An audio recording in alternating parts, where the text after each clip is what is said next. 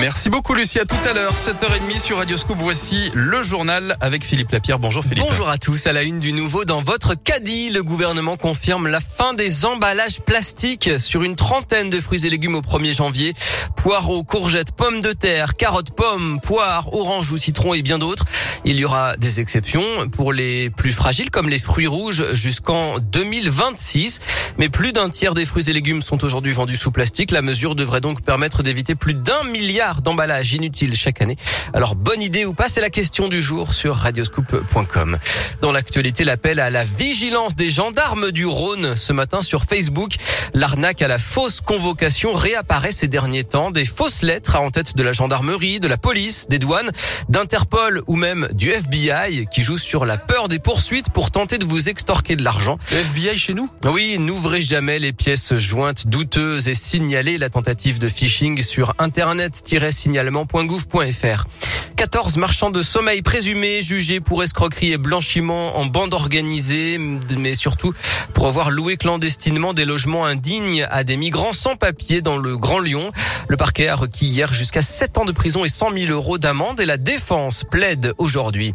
La police démantèle un point de deal à Villeurbanne. C'était il y a 8 jours. Près de 250 000 euros en espèces et près de 15 kilos de drogue ont été saisis.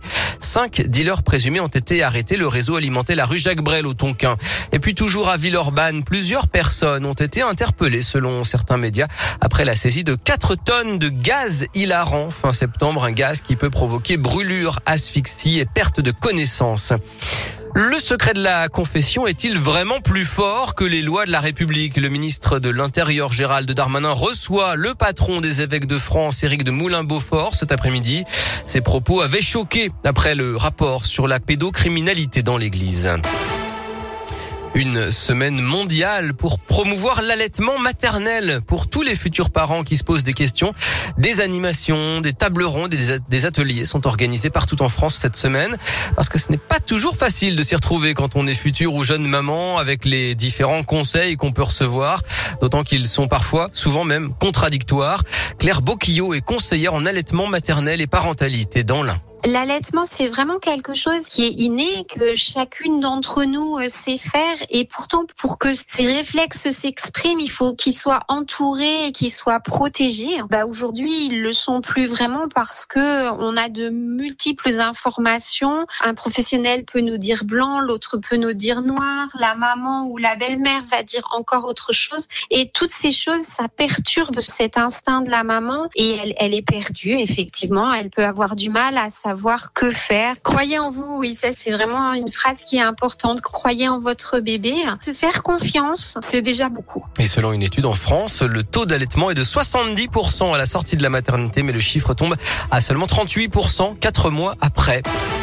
L'Asvel se mesure au champion. Premier gros test pour les basketteurs villeurbanais, auteur d'un début de saison parfait. 5 victoires en 5 matchs. Ils reçoivent les Turcs de l'Anadolu et FS Istanbul, tenant du titre en Euroleague à 20h à l'Astrobal. Enfin, un jackpot à 220 millions d'euros ce soir à l'euro million. C'est du jamais vu. Ça fait 9 tirages que personne n'a trouvé les 5 bons numéros et les 2 étoiles. Oui, bah patience.